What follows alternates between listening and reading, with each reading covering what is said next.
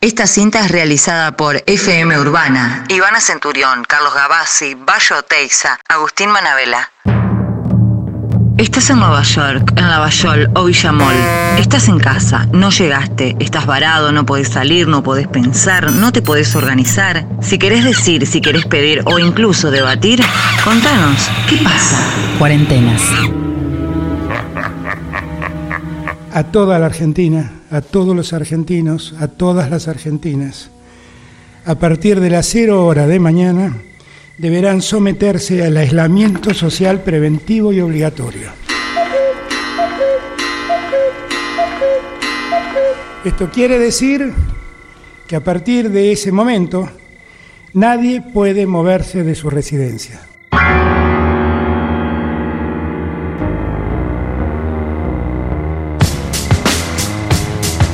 Mi nombre es Ezequiel Caselies, soy arquitecto y un poco como le contaba a, los compañeros de ahí de la radio, eh, podría compartir para, ustedes, para reflexionar juntos eh, algunas cuestiones en torno al hábitat, habitar un poco el tiempo y el espacio de otra manera, ¿no?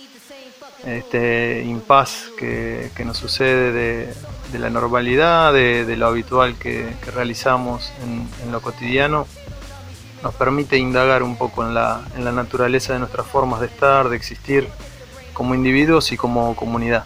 ¿Qué pasa? Hay un pensador que se llama Heidegger que ha trabajado esto, ¿no? Y, habla un poco de lo habitado eh, más allá de lo construido, ¿no? Nunca por fuera de este porque uno siempre habita en torno a un contexto. Ya sea material, construido un contexto social, ¿no? Eh, y, ese habitar eh, que nos sucede a la mayoría de las personas es en las ciudades, donde desempeñamos nuestras tareas diarias, donde circulamos y buscamos satisfacer eh, las, necesidades que tenemos de, de diversa índole, ¿no? Desde comer, estudiar, pasear, trabajar, para luego, llegado el final de la jornada, retirarnos del mundo y recluirnos en nuestra morada, en soledad o acompañados. Esta rutina se desplomó a partir de la medida de aislamiento preventivo obligatorio y los acontecimientos eh, sociales, los escenarios que, que nos contenían, ¿no? que esos escenarios protagonistas de la vida pública, como la plaza, como la calle, fueron relegados por el ámbito de lo doméstico, ¿no? un ámbito intimista, eh, un ámbito de, del adentro. Y esta crisis sanitaria entonces invierte la ecuación, ¿no? porque la vida, el, protagonista de, lo que sucede en la cotidianidad de, lo social y, en lo que nos va pasando, tiene mucho que ver con, con la casa, con las viviendas, ¿no? que ahora se abren a nuevos desafíos y cobran un protagonismo político y social que muchas veces está invisibilizado.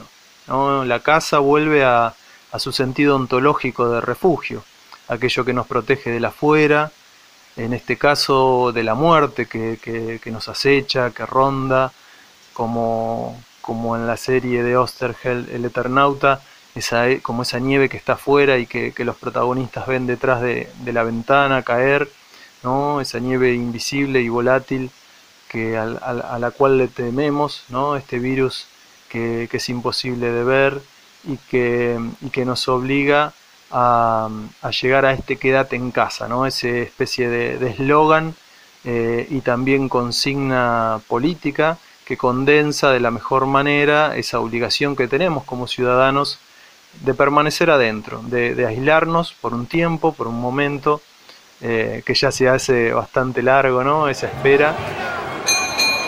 Y es una consigna que rápidamente entendemos y acatamos de la forma en que podemos, quienes podemos, porque la casa, esa cáscara envolvente de ceremonias privadas, lejos está de representar un absoluto universal, eh, como decir, es, es, una cosa sola, ¿no? Es la casa, ¿no?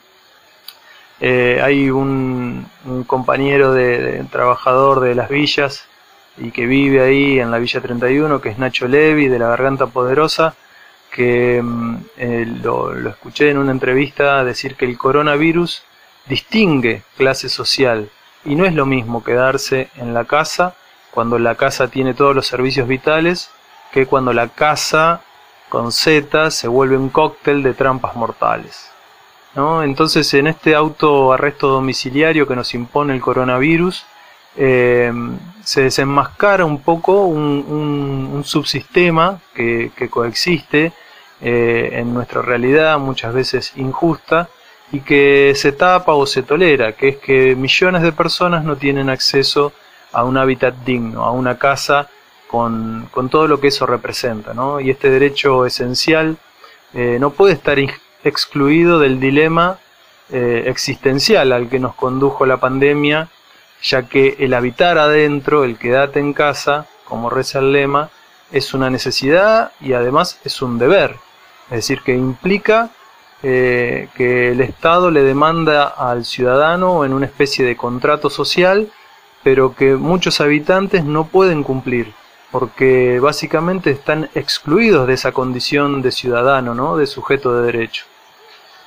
Y alertado por esta situación, eh, por las vocerías barriales, como, como les comentaba con, con, Nacho Levi, pero con tantos otros que, que, que, muestran lo que está sucediendo en los barrios más carenciados, las autoridades tuvieron que empezar a flexibilizar esta, esta medida y de alguna manera se muestra la, la fragilidad de, de, del quedate en casa en el, en el caso de, de, las villas, de los asentamientos, ¿no? y, se reconoce de alguna manera el, lo complejo del problema y este contexto desigual eh, en el cual se, se, le exige a la gente quedarse en su, en su hogar.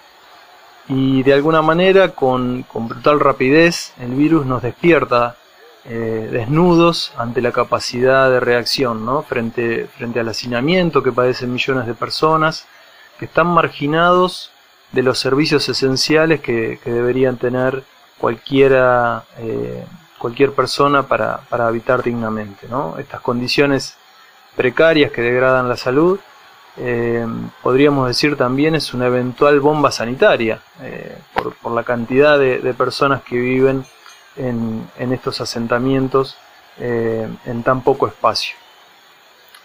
Y, bueno, esto por último y como para, para cerrar y, dejarlo como una pregunta eh, para seguir reflexionando en conjunto, em, nos hace pensar que, que, si tener el acceso a, a un hogar con, con, aire, con luz, con ventilación natural, con un mínimo de metros cuadrados, de espacialidad, eh, es decir, de, de, seguridad y de confort, eh, se vuelve un privilegio vale preguntarse si se puede pensar el derecho a la salud sin cuestionarse el derecho a un hábitat digno. Bueno, les dejo un saludo y muy buen programa.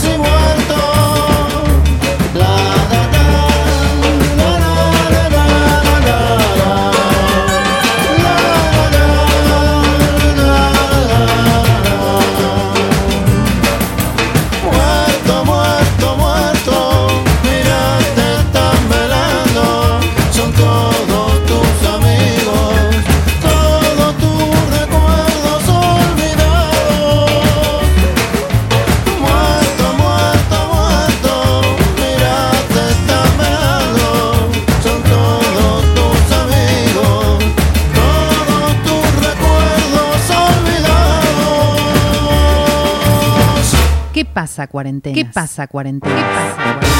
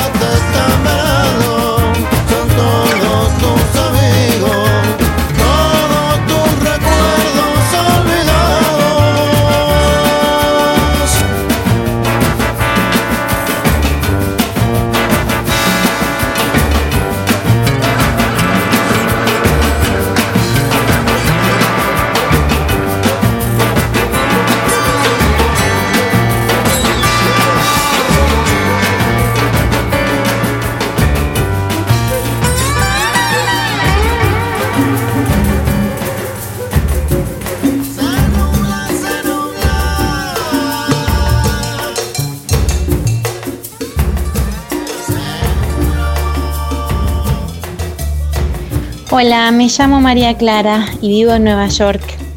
Y si tengo que hablar un poco de mi experiencia viviendo encerrada y en medio de una pandemia, lo primero que me sale decir es que es una situación del todo angustiante y que bueno, a mí en particular hay algo que me está haciendo mucho ruido últimamente y es el hecho de no saber cuándo voy a regresar a Argentina a visitar a mis seres más queridos.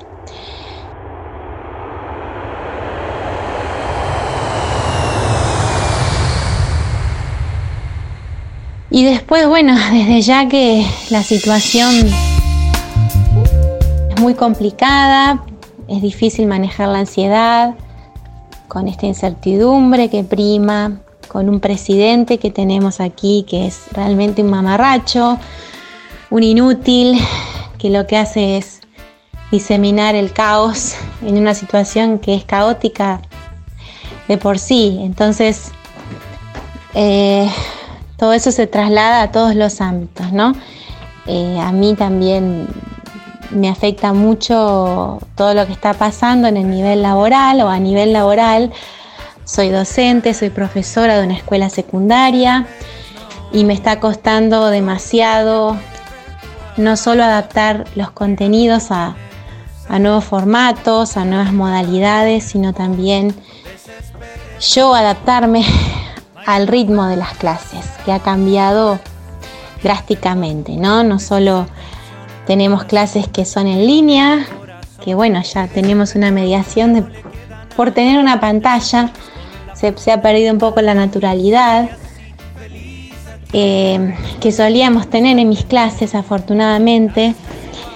Y bueno, y también esto de que, por ejemplo, las clases son más cortas, entonces eh, no sé cómo barajar eh, los tiempos, cómo hacer que cuadre todo lo que tiene que ver con el contenido, que se me exige que cubra, y bueno, las necesidades de mis estudiantes, ¿no? Que también a propósito están pasando por una situación complicada también, son adolescentes, están angustiados, están frustrados adentro de sus casas.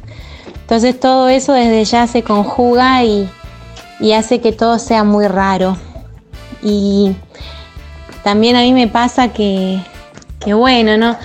Trabajo mucho, me cuesta mucho poner un límite a la, a la jornada laboral, porque bueno, uno está siempre adentro, sentada en el escritorio, y cuando dejo de trabajar. incluso en este continuum que hay entre los días de la semana y el fin de semana. Todos los días son iguales, todos los días se sienten igual. Y realmente no hay una diferencia real entre un lunes y un sábado. Y eso no, no significa ningún tipo de motivación cuando uno labura tanto todos los días. Entonces no hay, no hay un recreo, no hay un receso. Y eso me está afectando. Me está afectando bastante, personalmente.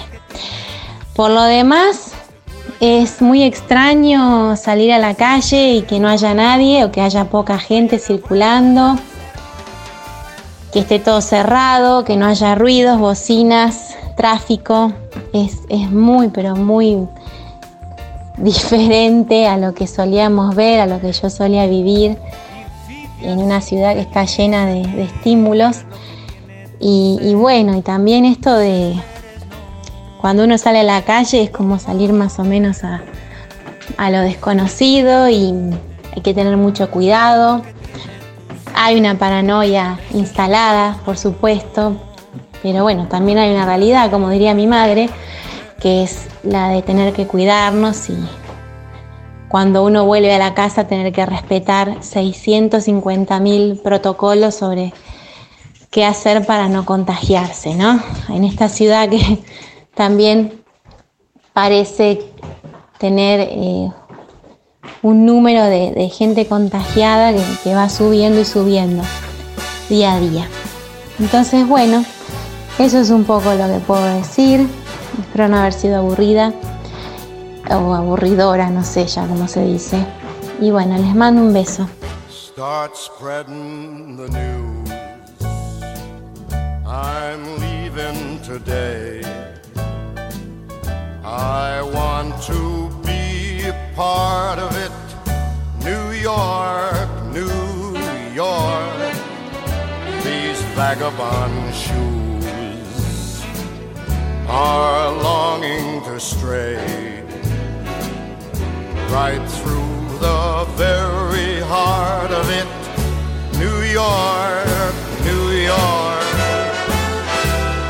I want to wake up in a city that doesn't sleep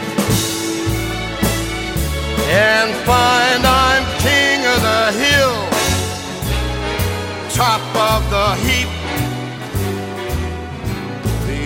Little town blues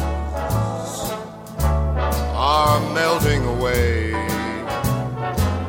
I'll make a brand new start of it in old New York.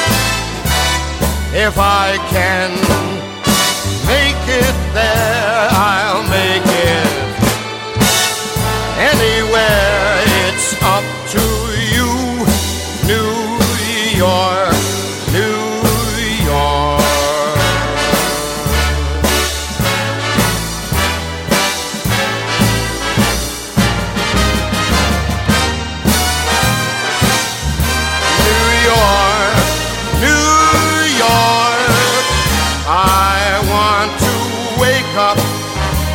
city that never sleeps.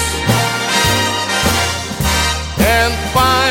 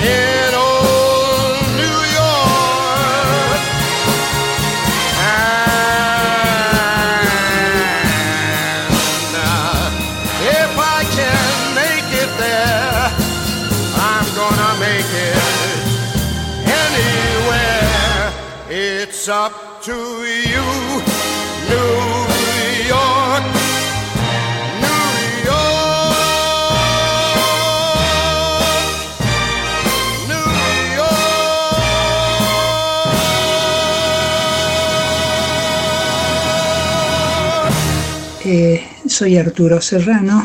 Eh, actualmente estoy jubilado, pero hasta hace poquito director del Hospital Rural de Santo Domingo, una localidad de 1.800 habitantes que está ubicada justo al centro de la provincia de Santa Fe, en el departamento de las colonias, eh, y en el cual este, es una zona, para describirla, que hace unos años atrás, antes de todo esto de, los cultivos de soja, era una cuenca agrícola, lechera y ganadera y ahora es exclusivamente práctica casi de, cultivos intensivos, sobre todo soja y, bueno, y atravesados por todo esto de los agroquímicos, como todas las poblaciones rurales, que eh, nos, nos determinan un montón de enfermedades. Eh, en la región, eh, el hospital de aquí, que es un hospital rural, que tiene 75 años el edificio, eh, tenía mucho espacio porque en esa época se trasladaba poco, se hacía mucho aquí adentro. bueno, se fue, digamos, modernizando y, ahora se volvió otra vez a este, historizar. Esto es, todo lo que había quedado como un centro prácticamente ambulatorio, teníamos muy poquitas camas de internación, ahora se pusieron muchas camas con oxígeno y todo porque supuestamente nos toca en este lugar recibir todos los pacientes que padezcan el COVID eh, y van a venir a este sitio donde se los va a internar y sostener, porque las, los escenarios de máxima suponen que los hospitales referenciales no nos podrían recibir enfermos a nosotros y los hospitales centrales de Santa Fe tampoco podrían recibir a esos hospitales referenciales. O sea que deberíamos sostener aquí este, todos los pacientes. Algo parecido a lo que pasó en Italia y España. Obviamente todo eso va a estar supeditado a cuánto se disemine esta enfermedad y cuánto aparezca, porque toda la información que hay es absolutamente controversial, porque eh, hasta ahora eh, hay informaciones epidemiológicas, este, históricas, este, médicas, sanitarias y infectológicas y demás, contradictorias en el sentido de que este bichito tiene apenas cuatro meses de vida. Entonces, no podemos todavía conocer mucho la historia natural como para aplicar lo que siempre aplicamos en medicina, o sea, poder controlar una enfermedad. Para eso hay que conocerla. Y es tan joven que sabemos algunas cosas, pero no todas. Entonces, eh, por eso es que a todo el mundo le va a pasar que es extremadamente contradictorio todas las cuestiones con respecto a la fisiopatología. Lo que sí queda absolutamente claro que las medidas de protección son efectivas para aplanar esta curva, ¿no? Eh, es muy importante que hagamos todo lo posible, que lo tomemos seriamente. Eh, uno ve las imágenes en televisión de, de cómo les ha ido en los países donde no han tomado ese tipo de cosas y la tasa de mortalidad es muy alta en la población en general y este, entonces todas las medidas de protección, el lavado de manos frecuentemente, este, eh, el, usar las, los tapabocas, eh, el aislamiento social, que es un oxímoron, porque en realidad si es social no es aislamiento, sería aislamiento físico que tenga una distancia mínimamente de un metro y medio, dos metros y ese tipo de cuestiones, decía, son efectivas y hay que cumplirlas a rajatablas. Ahora, eh, en todo esto, ¿cómo nos estamos preparando? Bueno, obviamente eh, el hospital está a full, hay dos médicas en este momento con todo el personal preparado para cuando se venga esto y en lo personal yo estoy trabajando fuera de mi consultorio en un centro de jubilado en contrahorario a la tarde asistiendo a los pacientes no febriles porque tengo más de 60 años, igual le estoy poniendo el cuerpo a las balas, ¿no? para tratar de ayudar y contener todo esto. Esta enfermedad, como decía recién, nueva, nos, nos pone muy mal porque eh, apareció de golpe, no estábamos preparados para esto en todo el mundo, eh, en todos los lugares este, se la menospreció, la OMS, este, los gobiernos inicialmente y todo eso, y en realidad nos está dejando muy mal parados a todos. Y hay que tener en cuenta que eh, hay, a ver, hay un estudio de Boston que está hecho de 1930 y sigue hasta ahora, que los pacientes que más viven son aquellos que tienen afectos, independientemente de que tengan plata o no tengan plata. Eh, y, eso es necesario. Y esto nos quiebra absolutamente porque si alguna persona llega a tener coronavirus de las formas graves, eh, se lo aísla de la gente, va a parar a, una, a un sitio de internación y si tiene la mala suerte de fallecer, eh, tampoco lo pueden ver, ni velar, ni despedir.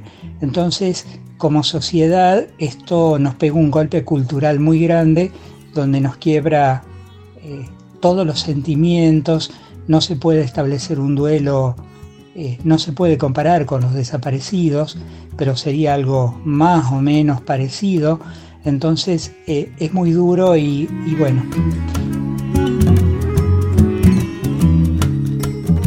Otra razón y argumento para tratar de hacer bien las cosas y no llegar a esos extremos. Si bien es cierto que hay poblaciones de riesgo que están muy bien definidas, este, todo el mundo ya las re que te conoce, que son los mayores de 60 años, este, las embarazadas y los pacientes que tienen enfermedades crónicas, que son los que más deben cuidarse, y este aislamiento físico tiene que ser muy bien hecho.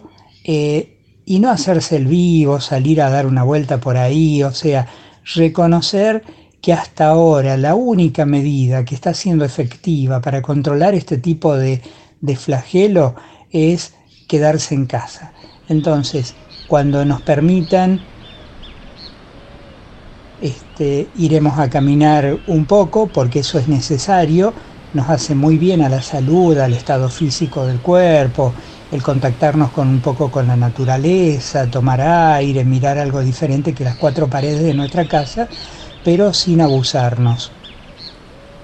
Y desde lo médico, el equipo de salud, uno vive con mucha angustia todo esto, porque eh, a nosotros eh, nos cuesta muchísimo cada vez que, tenemos una pérdida.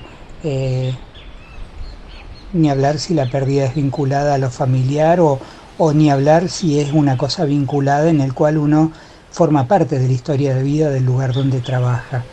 Yo en particular hace 35 años que estoy en este pueblo y es toda una vida, he visto generaciones avanzar, entonces este, cada vez que alguien se va uno lo vive de una manera muy triste y nos cuesta mucho este, tener resiliencia, o sea, pararnos de otra forma para seguir atendiendo bien. ¿no? Entonces, eh, eh, es importante tomar plena conciencia de eso y desde los equipos de salud estamos tremendamente preocupados y afligidos. Una de las cosas que más nos genera angustia es los equipos de protección personal. Es imprescindible contar con equipos de buena calidad que no se consiguen, que no hay por la especulación, por la falta, por la gran demanda, por montones de motivos, porque no estamos acostumbrados a usarlo, porque también a veces de los equipos de salud menospreciamos, nos sentimos omnipotentes que esto no nos va a pasar y, este, y no tomamos plena conciencia de eso. Y, y todas esas cosas generan una sumatoria de elementos que nos preocupa y nos angustia mucho y eso lamentablemente aunque uno intente disimularlo, se traslada. Se traslada al acto médico, a la acción que estamos haciendo con respecto a nuestros pacientes.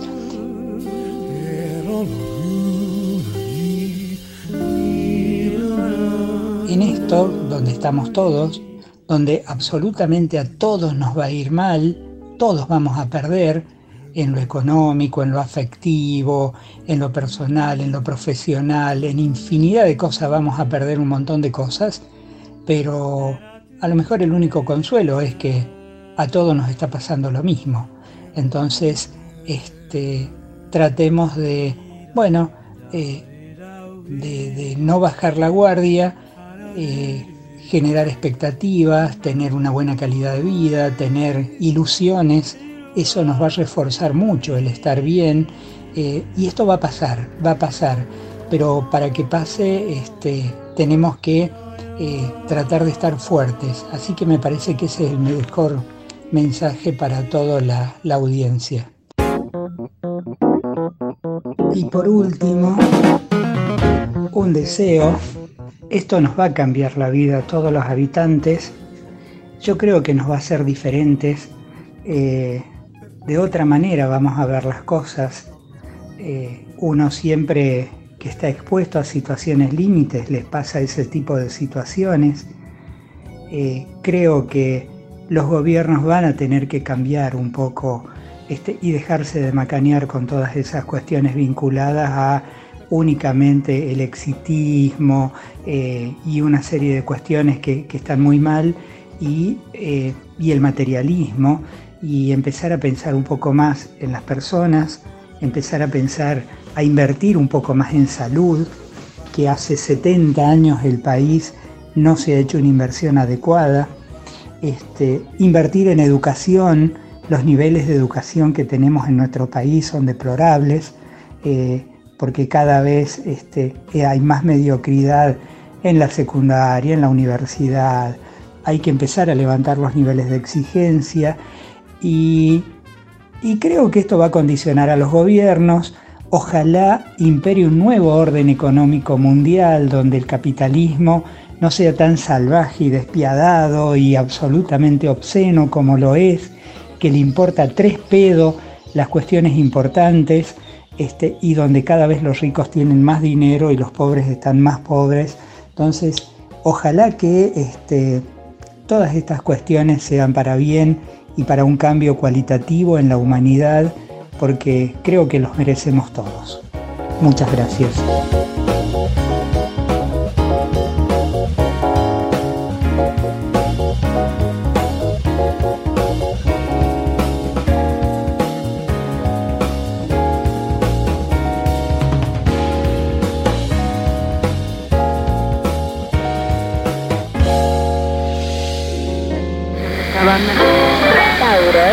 Costado del cerro.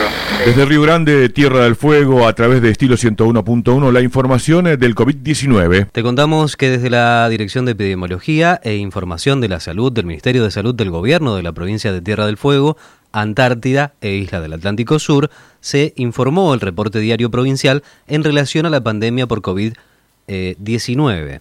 En la totalidad de los casos confirmados en Tierra del Fuego, a la fecha son 131.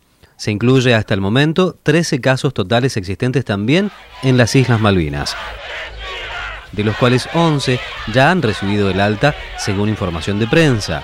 Recordemos que debido a la ocupación ilegal del Reino Unido de Gran Bretaña e Irlanda del Norte, no es posible contar con información propia sobre el impacto del COVID-19 en esa parte del territorio argentino. De los 108 casos correspondientes a Ushuaia, 60 pacientes están recuperados. En Río Grande se registraron 10 casos positivos, 9 pacientes ya han sido dados de alta. A la fecha, 747 casos han sido descartados en esta provincia. En Ushuaia, un caso confirmado se encuentra todavía internado en la unidad de terapia intensiva con ayuda respiratoria mecánica. También se puede destacar eh, aquí en Tierra del Fuego para salir a hacer las compras o alguna actividad eh, que así lo amerite, se utiliza la terminación de documento como también la terminación de las patentes.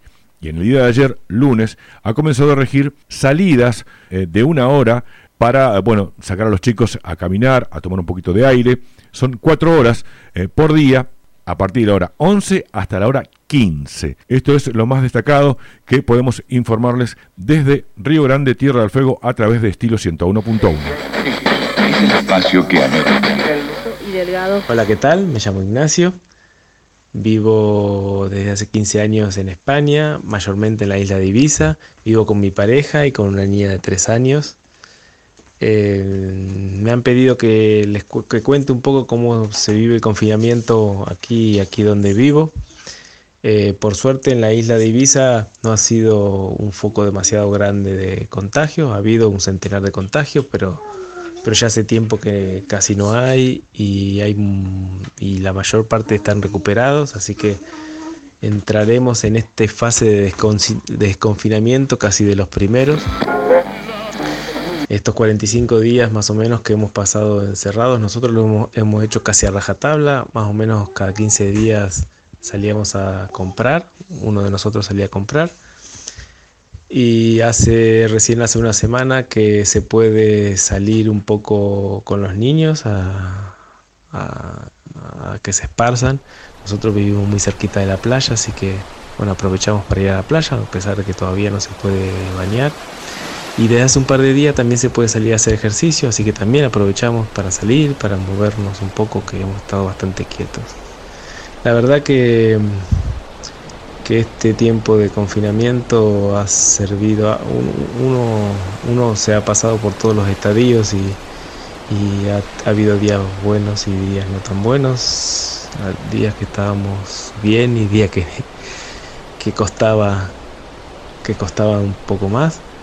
Eh, espero que hayamos, lo hayamos aprovechado para poner en valor cuáles son las cosas importantes y cuáles no tanto. Eh, y espero que volvamos a una realidad que por más que tenga pinta de normalidad no sea exactamente igual a la que teníamos. Había, hay muchas cosas que, que ojalá sea este un principio de cambio. Económicamente nosotros veníamos de acá hay mucho trabajo en verano y estábamos a las puertas de comenzar la temporada con el trabajo fuerte. Por suerte teníamos una especie de seguro de desempleo que todavía estamos cobrando, que no es mucho dinero, pero al menos nos sirve para pagar el alquiler y con ahorros estamos tirando. No estamos súper bien, pero tampoco estamos muy mal. Eh, lo que sí hay mucha incertidumbre con cómo va a ser, al menos en esta parte de, España que vive del turismo, cómo será el verano, porque da la impresión de que casi todos los establecimientos no abrirán, porque no es posible el tránsito de momento no, no, será posible el tránsito entre países y de momento tampoco se sabe cuándo será, se podrá abrir el tránsito entre provincias mismas de España. Así que hay mucha incertidumbre de qué, qué, qué, qué y cuánto trabajo habrá este año. Así que bueno, esa es nuestra un poco nuestra realidad. Espero que, que todo se vaya acomodando de alguna forma. Les mandamos un beso muy grande a todos los chivilcoyanos, que ahí vive mucha gente que, quiero mucho y casi toda mi familia. Y así que nada, espero que también esto se resuelva porque tengo muchas ganas de ir a visitarlos. Un abrazo.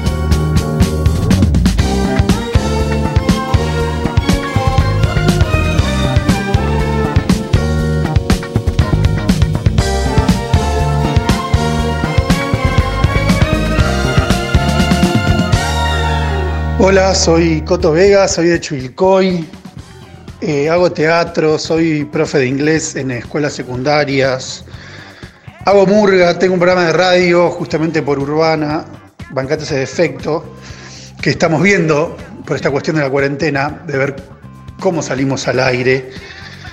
Em, y creo que nos tiene como todos un poco así, ¿no? Viendo qué hacer durante este tiempo tan raro para todos.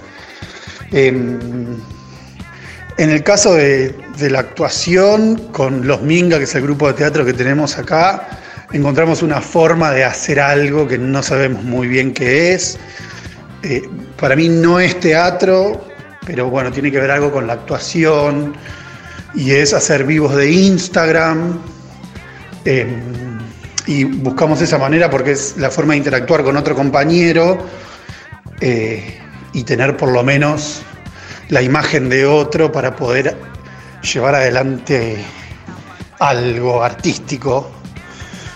Y, así como teníamos ganas de hacer algo también, porque como bueno, em, y se nos ocurrió esa forma que, que es como raro porque actúas frente a una cámara, más allá de que hay gente que te está viendo, pero bueno, en el teatro falta el, falta el cuerpo, que es como fundamental para poder hacer algo. Em, y es como parte fundamental y sobre todo el público también, porque sin el público el teatro no existe, ¿no? Entonces eh, esa energía está ausente casi en su totalidad, más allá de hay gente que te ve, pero no sabes cómo te está viendo, cuánta atención te está prestando, es como bastante raro. Pero bueno, es la que se nos ocurrió y la que estamos implementando, hacer vivos de Instagram eh, a través de la improvisación, básicamente. Eh, con respecto al, a las clases, que yo estoy dando clases en escuelas secundarias, hay realidades muy diferentes. La mayoría es que tanto los pibes como los docentes, la familia, estamos todos como sobrepasados porque es muy difícil organizar actividades, eh, es, complejo eh, el, tratar de explicar algo a través de un medio tecnológico que muchas veces o no lo tenemos en claro cómo se maneja o directamente no saben manejarlo. Hay gente que directamente no tiene acceso a eso a eso me refiero al, material. Entonces, eh, manejarse a través de una foto de una actividad o de un, de un papel escrito es como, ¿no? es como raro. Otra vez falta como el contacto con el otro, porque ahí es donde se produce algo. Entonces el ciclo lectivo continúa y hay que encontrarle como la manera de, de seguir eh, aprendiendo. Y en este caso se aprenderán otro tipo de saberes u otro tipo de, contenidos que no serán los de la escuela propiamente dicho, pero sí habrá otras cuestiones para aprender, que creo que eso es como lo más importante de, no sé si lo más importante, pero creo que es como lo más para pensar en esta cuarentena. Después actividades propias, creo que estamos todos como o mirando mucho la, mucho la compu, o mucha película, o mucha serie, o leyendo, eso como que es por lo menos con la gente con la que hablo, es como bastante eh, común a todos. Nos, estamos atravesados por eso que yo, o Netflix, o, tele, o horarios cambiados, o no sé. Creo que la mayoría tenemos eso. Y, y después creo que lo. Como que lo más, no sé si otra vez no sé si es lo más importante, pero como para ponerse a pensar en, en todo el tiempo en ponerse en los zapatos del otro y, no juzgar tan livianamente lo que uno cree que el otro es. Y más, creo que en estos tiempos eso se ve más, de que uno trata de hacerlo mejor. No todos, no, obviamente. Siempre están los hijos de Yuta y dando vueltas, pero creo que hay que de no ser tan prejuiciosos con respecto al, a los otros.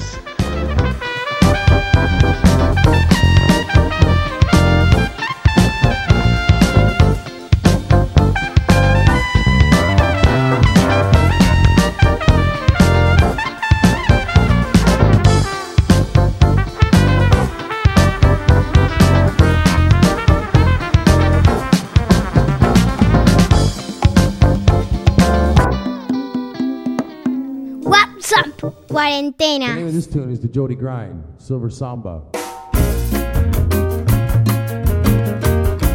Hola a todos los oyentes, eh, soy Lucas Arn, eh, basquetbolista profesional, me dedico bueno, al, deporte de, alto rendimiento. Actualmente lo estoy haciendo en el club Atenas de Córdoba, que, milita en, la, Liga Nacional, eh, que es la, la categoría más importante del, del básquet profesional en Argentina.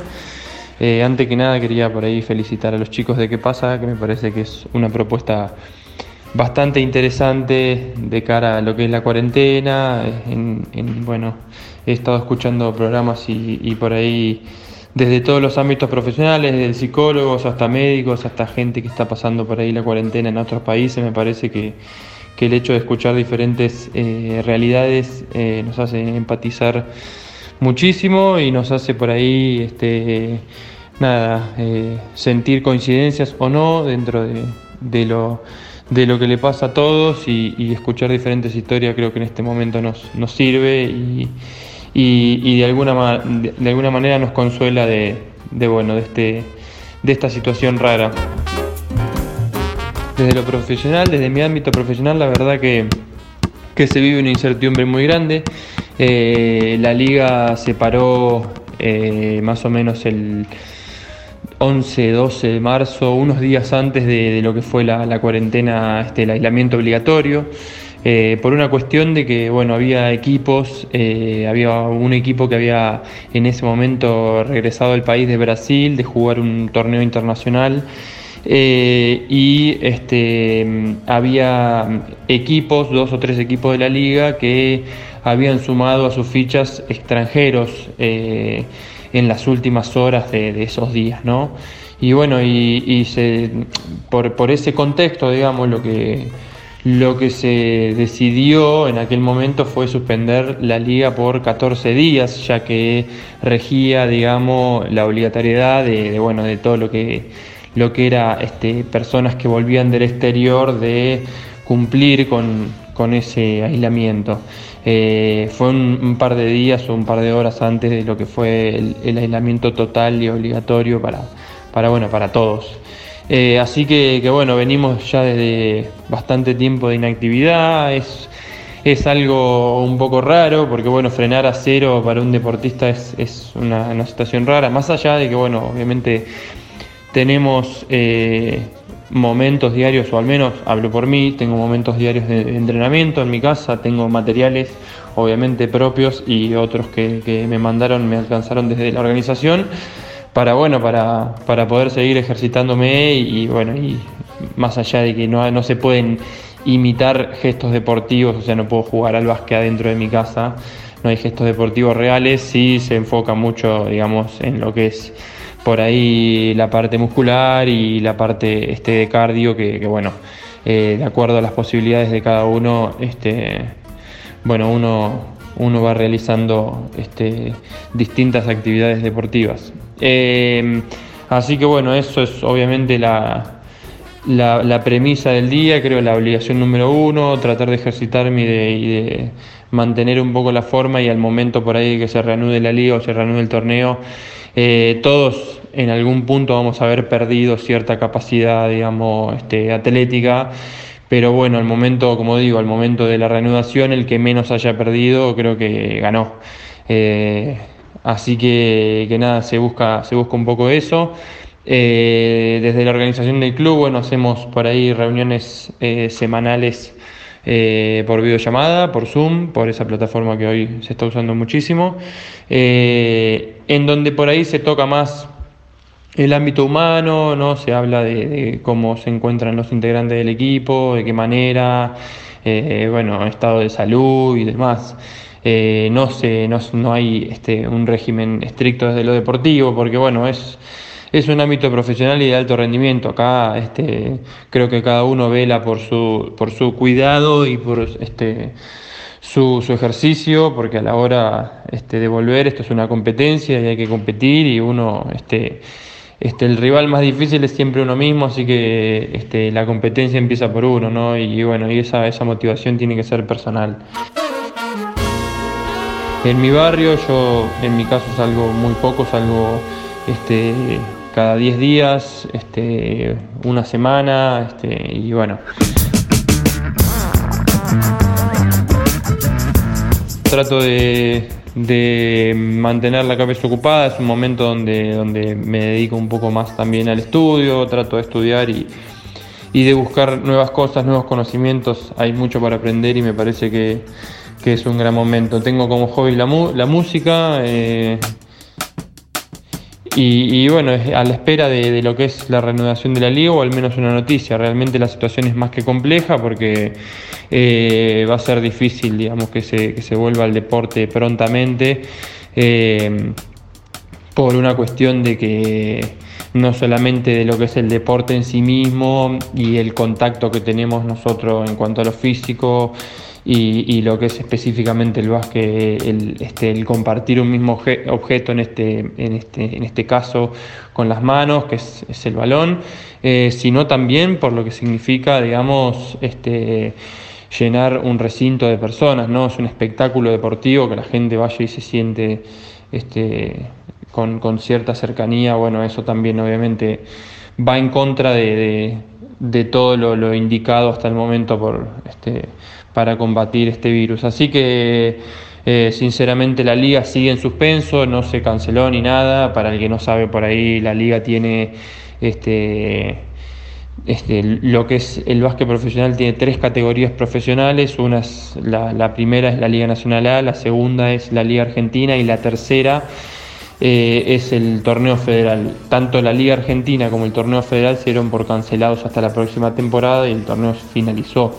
La Liga Nacional A este, sigue en suspenso y bueno, esperamos eh, que se decida si, si es que se va a jugar, de qué manera, cómo y bueno. Eh, pero bueno, como digo, ya el, panorama es, es, bastante incierto y, bueno, y queda esperar y ver cómo cómo progresa y cómo evoluciona toda esta situación para, para ver en, este, en qué momento vamos a poder volver al deporte. Un saludo para todos. Soy Tomás y a mí me gustaría reencontrarme con mis amigos, jugar al fútbol, empezar práctica y nada más. Chao.